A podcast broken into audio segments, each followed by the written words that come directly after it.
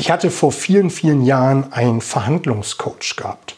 Wir sind die verschiedensten Situationen durchgegangen und äh, er bemerkte, dass sich an der einen oder anderen Stelle bei mir eine körperliche Reaktion breit machte, dass sich Emotionen aufwies, ähm, die darauf Rückschlüsse gelassen haben, dass ich mit der Situation nicht zufrieden bin, dass ich äh, damit nicht umgehen kann, dass ich einfach ein Thema mit einer bestimmten Situation hatte. Gerade dann, wenn Verhandlungspartner sehr machtvoll, sehr dominant gewesen sind.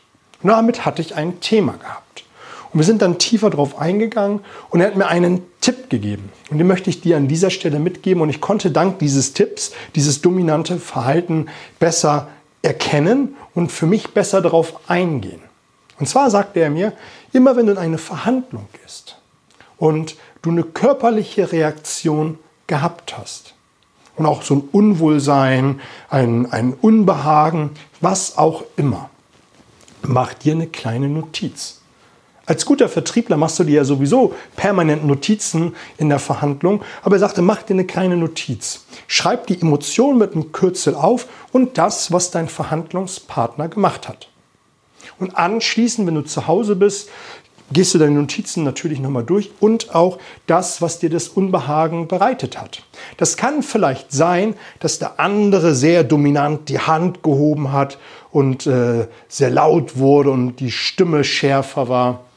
Das kann einfach auch sein, dass er vielleicht die Faust auf den Tisch geschlagen hat oder einfach sehr fordernd in der Stimme gewesen ist. Und dann habe ich einfach Rückschau behalten und habe einfach mich erinnert, dass mein Vater, wenn er sehr streng mit mir gewesen ist, weil ich mal wieder Quatsch gemacht habe, die Finger gehoben hat und sehr streng mit mir gesprochen hat. Und das hat bei mir ein Unbehagen ausgelöst.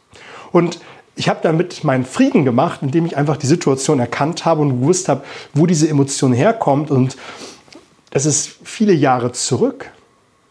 Aber ich konnte dann in Zukunft viel, viel besser damit umgehen.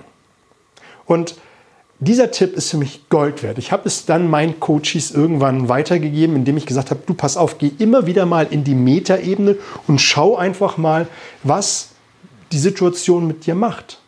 Und danach sind wir die Situation durchgegangen und konnten dann zum Beispiel an Glaubenssätzen arbeiten wie, ich habe ein Thema mit Geld, weil jedes Mal, wenn es um große Summen geht, habe ich weiche Knie bekommen. Vielleicht, weil man nicht geglaubt hat, dass man so eine große Summe verdienen kann, weil wenn ich den Preis fordere, kriege ich eine hohe Provision. Und wenn ich das weiß, kann ich an meinem Glaubenssystem Thema Geld arbeiten und auch an dem Thema, ich bin es mir wert, so etwas zu verdienen.